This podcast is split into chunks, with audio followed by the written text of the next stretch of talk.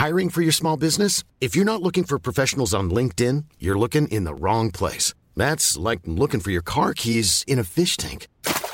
LinkedIn helps you hire professionals you can't find anywhere else, even those who aren't actively searching for a new job but might be open to the perfect role. In a given month, over 70% of LinkedIn users don't even visit other leading job sites. So start looking in the right place. With LinkedIn, you can hire professionals like a professional. Post your free job on linkedin.com slash people today. Salut, c'est Laetitia Béraud. Bienvenue dans Minute Papillon, le podcast d'actu quotidien de 20 minutes. Aujourd'hui, on va apprendre à surmonter le rejet, l'échec avec Annabelle Roberts.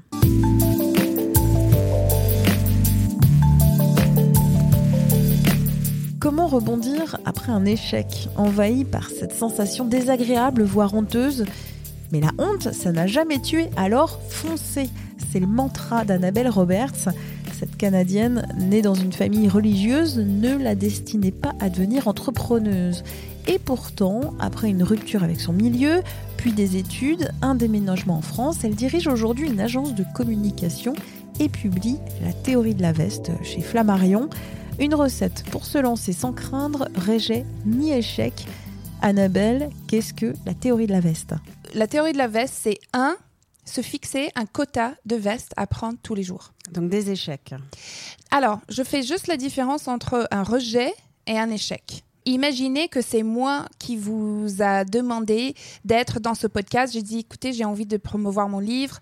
Est-ce que je peux être dans le podcast et, et là, vous m'envoyez boulet. Je dis, non, non, non, non, non. Ça ne nous intéresse pas. C'est pas un sujet pour nous, etc. Boum, ça, c'est un rejet. D'accord. Euh, si j'écris tout un livre et ça vaut aucun copie et mon éditeur est fâché avec moi, il me met sur la blacklist, etc. Ça, c'est carrément un échec. Donc, des rejets, on peut se remettre facilement. On a peur de l'échec, évidemment, mais tellement de choses. Ça dépend d'une simple rejet. Ça veut dire que demander une promotion, demander une augmentation, on ne le fait pas parce qu'on a peur du rejet. Et le rejet, c'est pas l'échec, enfin à la même échelle en tout cas, c'est pas la mort, la honte ne tue pas, c'est juste un petit sentiment désagréable. Et donc, il faut se fixer un quota de veste pour que vous puissiez devenir confortable avec ce sentiment et être performant malgré ce sentiment, malgré le peur de ce sentiment. Pourtant, moi, la peur de ce rejet, la peur de l'échec, c'est une angoisse totale. Mhm. Est-ce qu'il y a une manière d'un peu se lancer malgré cette peur énorme? Tu demandes cette augmentation, tu es rejeté, tu peux dire j'ai osé ou plein d'autres n'auraient pas osé. Deuxième chose, c'est que ceux qui pratiquent la théorie de la veste au début, on se rend compte qu'à peu près la moitié dont ils étaient sûrs sera la loose est en fait une opportunité. Et donc imaginez toutes les opportunités dont tu te prives de ça, en fait, parce que tu n'oses pas demander. Et la deuxième chose qu'il faut faire pour pratiquer la théorie de la veste, c'est trouver sa copine de la loose. Qu'est-ce qui alors la, la copine Bah, de la ça loose? enlève beaucoup de douleur qu'il y a dans le rejet. Tu vas revisiter la conversation de l'augmentation. On va euh, voir ensemble. euh, bah, bah, j'ai comment me demander euh, franchement, j'ai pas présenté mes arguments, j'ai pas amené ça, on va dire, de manière assez élégante, etc. J'ai ok, très bien. Là, on a appris. On a appris que quand il s'agit de demander une augmentation, il faut plutôt faire ça et comme ça et comme ça, et ça nous rend plus forts. Il faut aussi, n'oublie pas de employer ce qu'on appelle le paramètre mignon. C'est ça ce qui fait en sorte que tu ne seras pas lourd. Donc, en effet, si tu dis, euh, Eh, patron, trois ans sans augmentation, tu trouves ça normal? C'est pas agréable, on est dans le menace, c'est oh oh oh. Donc, si on emploie le paramètre mignon, et mignon, c'est pas des paniers de chatons hein, et des arcs-en-ciel, c'est quelque chose que vous faites pour être, en sûr, pour être sûr que votre communication est sincère et gentille. Parce que comme ça, dans le pire des cas, on a eu une conversation agréable et dans le meilleur des cas, tu étais augmenté. Et donc là, tu dis, euh, après la cantine, patron, on peut boire un café cinq minutes? Oui, oui, bien sûr, ok. ok. Et là, tu dis que, écoute, je voulais juste en parler parce que depuis quelques années là, on fait les podcasts. On est à des milliers de, de Des, téléchargements. milliers, des millions. des millions de téléchargements.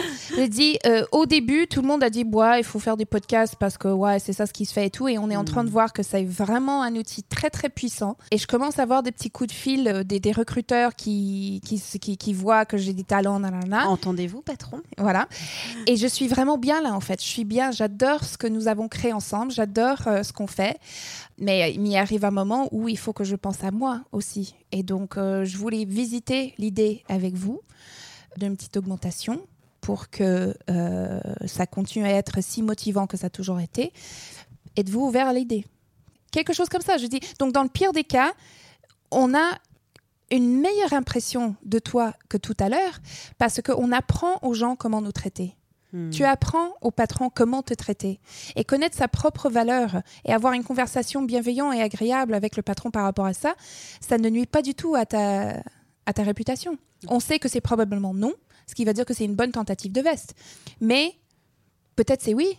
Et là, il y a de l'opportunité où euh, tu étais sûr qu'il y avait de la loose. Donc la conclusion, n'ayez pas peur de votre ambition, de la réussite personnelle. N'ayez pas peur de votre ambition. N'ayez pas honte de votre ambition. L'ambition est noble. Ceux qui ont de l'ambition, je trouve qu'ils ils ont mauvaise réputation en France. Et des choses qu'on dit sur eux, c'est quand même des choses monstrueuses. Elle a les dents longues qui raillent le parquet, mais quelle image horrible. C'est vrai. C'est horrible. C'est rigolo, mais c'est vrai que c'est- horrible, dans l'absolu. Bah oui, c'est horrible. Vous imaginez si Marie Curie, elle n'avait pas d'ambition? Oui. Vous imaginez si Christine Lagarde, elle n'avait pas d'ambition? Si Isabelle Cocher, elle n'avait pas d'a- d'ambition? Donc, heureusement euh, qu'il y a des gens comme ça qui ont de l'ambition. Pour moi, l'ambition, c'est le moteur qui fait tourner de l'économie, qui fait tourner de l'innovation, la recherche, le développement, la créativité. Heureusement qu'on en a. Et assumons-nous, c'est français? Assumons-nous, ouais. Assumons-nous euh, nos- nos ambitions. Est-ce que tu peux nous expliquer, en fait, d'où tu viens? Alors moi je suis canadienne mais anglophone. C'est un peu comme les Américains, sauf que nous on donne un sécu et on se balade pas avec une flingue dans la poche euh, n'importe où. Mais euh, mais j'ai grandi dans une famille mormone. Alors, les Euh, Mormons, donc c'est une religion. Ouais, c'est une religion assez conservateur. La plus grande communauté des Mormons, c'est dans l'État Utah aux États-Unis, ce qui est un peu le Vatican. euh, Salt Lake City. Salt Lake City, Mhm. voilà. Euh, et moi, j'ai grandi dans, dans l'Alberta, qui est aussi euh, une région où il y a beaucoup de Mormons et beaucoup de croyances dans le mormonisme. Je suis l'aînée de 10 enfants. Et la, la femme qui, qui réussit, la femme PDG, la femme qui met sa carrière d'abord, c'est pas tout à fait ça, la culture euh, mormon, en Mhm. fait. Et euh, j'ai toujours su que je voulais une carrière sans savoir ce que ça veut dire, en fait. Mhm. On avait trois heures de messe euh, tous les dimanches, on avait une heure d'études euh, du doctorine euh, euh, mormon tous Ah. les matins. On avait une heure tous les jeudis soirs. euh, Pour de- apprendre à être une bonne épouse. Exact, pour apprendre à être une bonne épouse. Et à aucun moment est-ce qu'il nous parlait de carrière, de rien du tout? Et ça me manquait, ça me manquait. Moi, moi, et, donc, les seules femmes que j'ai jamais vues travailler, travaillaient soit dans la cantine, soit euh, dans l'école, soit dans les restaurants. Et donc, je ne pouvais pas imaginer euh, ce que c'était une carrière. Donc, euh, j'avais vu un petit peu à la télé, comme Ali McBeal, par exemple, et je me suis dit, OK, ça, ça va être moi. Travailler dans une grande tour à New York. Donc, je voulais une carrière. J'ai toujours été euh, un peu différent dans la communauté mormone parce que très jeune, je me suis prononcée athée. Et donc, j'étais déjà dans une famille d'accueil, euh, etc. C'était pas la joie. Et là, c'était trop, quoi. Et euh, j'avais besoin de montrer à tout le monde que c'est pas comme ça que je vais mener ma vie. C'est pas ça euh, ce que je veux. Et. et donc j'ai allumé le Bible mormon devant le fenêtre de la messe un dimanche. Tu as brûlé la Ouais. Bible mormone Ouais. Devant toute la communauté de Mormons. Voilà. Donc ça a été vraiment un acte fondateur de la rébellion. Mais qu'est-ce qui s'est passé en fait après? Après, euh, j'ai été punie. Après, euh, j'étais blacklistée. Genre, ils ont compris que, que j'étais possédée par le Satan, ou je sais pas quoi. Mais, euh, mais whatever, je m'en foutais. C'est, euh, je patientais le temps que je pouvais être indépendante. Mais tu étais dans- encore dans cette famille d'accueil Ouais. Tu étais séparée euh, Ouais, ouais, ouais. Et il, et il fallait que je que j'étudiais le, le Bible mormon et tout ça. Je dis Wha- whatever, je vais le faire. Ils ont compris que je n'adhère pas. Ils ont compris que je le fais que avec mes mains et pas avec tête et, ma euh, tête. Euh, et dès que je peux, je, je m'en vais. Ce qui est ce que j'ai fait. Et t'as fait ça à quel âge alors? Alors, euh, je suis partie tôt, donc euh, j'ai vécu euh, chez mes grands-parents pour la dernière année de lycée et je travaillais le soir autant que caissière dans le Safeway, ce qui est un peu comme le Carrefour. Et après, quelques jours après le bac, j'étais partie pour étudier. Est-ce que tu es venu directement après vers la France ou Non, j'ai étudié le journalisme dans le Calgary, à l'Alberta. Après, euh, même si c'est une ville de, de 800 000 personnes à l'époque, euh, j'avais envie de plus grand. Donc, je suis allée avec euh, mon ami à Toronto pour continuer mes études dans la communication parce que j'ai vu ce qui gagnait des journalistes et j'ai dit, bah, je vais plutôt me baser sur le corporate. Vous entendez, patron? Sorry. Eh ben oui, un peu de franchise, ça fait pas de. Voilà. et, euh, et après, au Canada, il faut, pour avoir vraiment des meilleurs jobs, il faut parler anglais et français. Mhm. Et j'avais un petit ami français à l'époque, et lui, il retournait en France. Il me disait, bah, tiens, viens avec moi. J'ai dit, OK, super. Et euh, donc, je suis allée avec lui pour continuer mon apprentissage, mais en français, et je suis jamais partie. Ça fait. Alors, je suis arrivée en 2006. Et est-ce que tu penses que euh, toute cette phase de ton éducation, de ton enfance, de ton adolescence et euh, ce rejet radical de la religion t'a aidé après pour euh, te construire dans ta vie professionnelle? Je sais pas si ça m'a aidé à, à construire, mais c'est sûr que ça m'a ça m'a formé en Est-ce que quelque ça sorte. fragilisé Je sais pas. Je je, je, je sais pas. C'est je dirais que ça m'a rendu plus dur en fait. Et euh, mais quand j'y réfléchis et quand j'écrivais le bouquin, euh, ça a quelque chose à voir avec la théorie de la veste. Parce que ceux qui adhèrent vraiment à la théorie de la veste, et maintenant que le bouquin est dans le monde depuis quelques semaines, là, je commence à recevoir des lettres euh, touchants, extrêmement touchants, euh, émouvants. Euh, et c'est des gens comme moi, en fait, qui. qui ils le savent que leur place dans le monde, ce n'est pas le place euh, dans lequel ils sont nés. Je ne sais pas si c'est français de dire ça comme ça. Tu t'es créé une place en fait. Tu avais une place ça. dans ce monde quand tu es né ça. et tu après. je euh, n'acceptais, je pas la place que l'univers m'a donnée. J'ai dit non, ma place est ailleurs. Et quand je vois euh, des gens qui, qui me disent la même chose que euh, il y, a un moment où j'ai dû dormir dans ma voiture pour vraiment continuer à, euh, à, à- chasser après mon, mon rêve professionnel, etc. Mais aujourd'hui, je l'ai et où j'ai- je me suis endettée pour, euh, pour créer ma, ma société, mais je ne me suis pas laissée faire euh, abattre, est-ce que c'est Oui. le mot en français Tout à fait. Et je suis continuée, et je me relève, ou euh, un commercial qui m'a qui m'a écrit en disant que j'essaye de me faire rejeter plusieurs fois par jour et ça fait de moi le meilleur commercial dans ma boîte. Et c'est des gens qui se contentent pas de leur place dans le monde, ils disent non mais je peux faire mieux. C'est pour, pour. Je sais que ça sonne un petit peu genre un post à trois balles d'Instagram, mais euh, je peux changer mon destin. Merci encore à Annabelle Roberts qui publie La théorie de la veste chez Flammarion. Quant à Minute Papillon, je vous invite à vous abonner à ce podcast sur la plateforme de votre choix pour être notifié des nouveaux épisodes.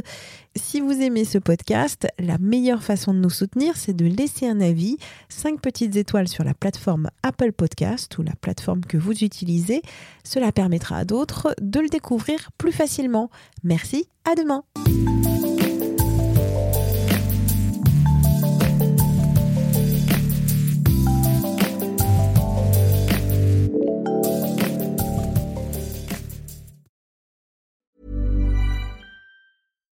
When you make decisions for your company, you look for the no brainers. And if you have a lot of mailing to do, stamps.com is the ultimate no brainer. It streamlines your processes to make your business more efficient, which makes you less busy. Mail checks, invoices, legal documents, and everything you need to keep your business running with stamps.com. Seamlessly connect with every major marketplace and shopping cart. Schedule package pickups and see your cheapest and fastest shipping options from different carriers with rates up to 89% off USPS and UPS rates. And with the stamps.com mobile app, you can take care of mailing and shipping wherever you are. Make the same no-brainer decision as over 1 million other businesses with stamps.com. Sign up with code program for a 4-week trial plus free postage and a free digital scale. No long-term commitments or contracts. That's stamps.com. Code program. When you need mealtime inspiration, it's worth shopping Kroger, where you'll find over 30,000 mouthwatering choices that excite your inner foodie. And no matter what tasty choice you make, you'll enjoy our everyday low prices, plus extra ways to save, like digital coupons worth over $600 each week. You can also save up to $1 off per gallon at the pump with fuel points. More savings and more inspiring flavors make shopping Kroger worth it every time. Kroger, fresh for everyone. Fuel restrictions apply.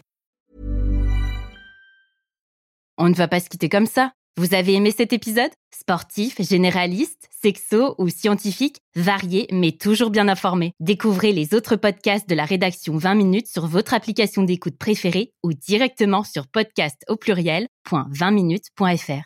Et merci de nous avoir écoutés.